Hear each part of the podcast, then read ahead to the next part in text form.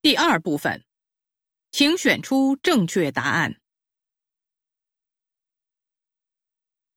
您这次个展的题目叫“常见四维”，为什么取这个名字呢？首先，三维是我们所说的长、宽、高，再加进时间概念，就成为四维。中国画历来讲究空间表达，也就是所谓的三元法：平远、高远、深远。那么，从时间这个点出发的话，宋代的长卷。就是很能体现时间跨越的一种艺术形式，我们可以从中看到空间的转换。你不妨去看看宋人王希孟的《千里江山图》，用一匹整卷画成。我相信看过之后，你就可以理解我所说的四维是什么意思了。所以，这也是您此次采用长卷画的原因所在，对吗？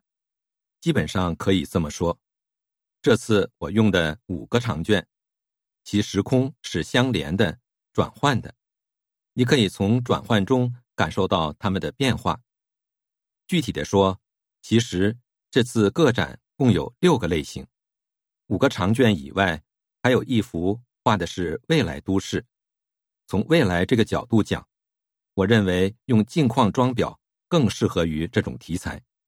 所以没有采用其他五个类型所用的传统的装裱方式。您的画无论从题材的选用，还是从表达方式上，乍一看都很传统，但仔细看又很现代、很摩登。这与您在中央美院所受的熏陶有关吗？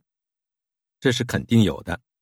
绘画跟环境的关系是无法脱离干净的。美院毕竟是一个学术环境，它要让你学到东西，这是大的方面。那么你在接受知识的过程中，除了对自己应该有一个客观的了解之外，还需要找到让自己成长的契机和办法。我始终比较关注日本的一些当代艺术家和他们的作品。从表现形式来讲，他们有很多亮点，但也有让人不满意的细节。我在借鉴的同时，总是不断的寻找突破点，争取画得更好，挖得更深。小的方面呢，就是我个人的经历也造就了我。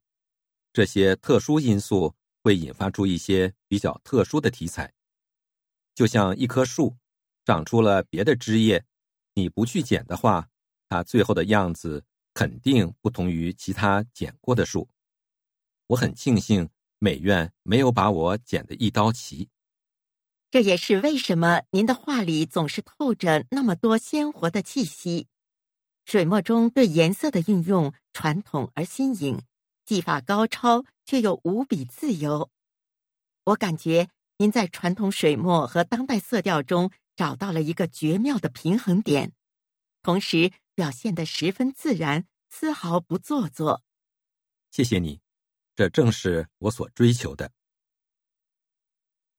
六，四维是什么意思？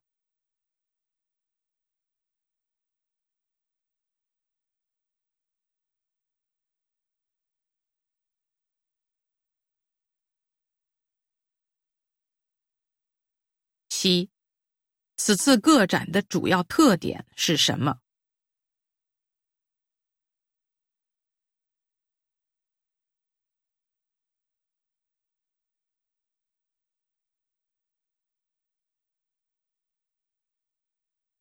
八，男的认为绘画与什么有关系？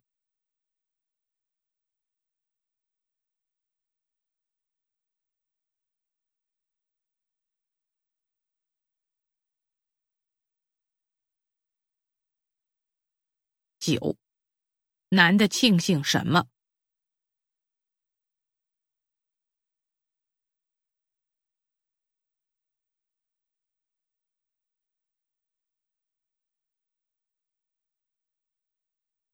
十，关于男的，下列哪项正确？